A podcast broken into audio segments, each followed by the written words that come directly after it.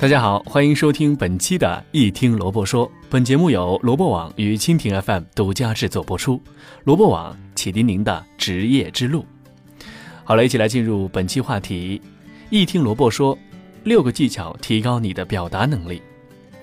上班与同事间的交谈是免不了的，还有一些人会因为工作性质而常常讲话，所以一些说话的技巧那肯定是要学习的。那么如何能够提高表达能力，成为表达高手呢？瑞典知名心理学家亨利·克埃德伯格在博文中指出，人们日常表达中最常犯的错误就是表达方式不当。其实，你的音调、语速，甚至肢体语言都是沟通的一部分，他们传达的信息也左右着交谈的质量。因此，埃德伯格建议在谈话中应注意以下几点：首先是放慢语速。当你对某件感兴趣的事情而产生倾诉的欲望时，很容易一股脑向别人倾诉，以至于语速过快、语无伦次，而听者也会感到一头雾水。试着放慢语速，对方会更好地理解你想表达的中心思想。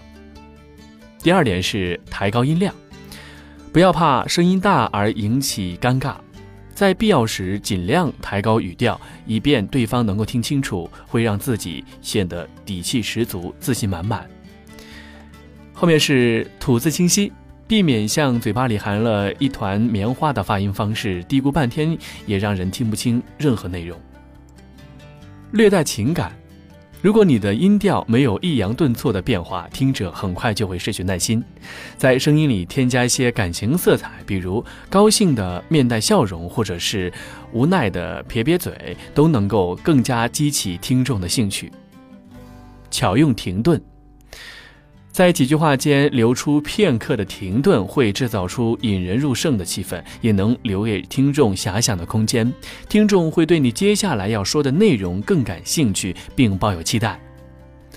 调动肢体，学习一些肢体语言技巧，谈话会更加生动活泼。最简单的方式就是保持微笑。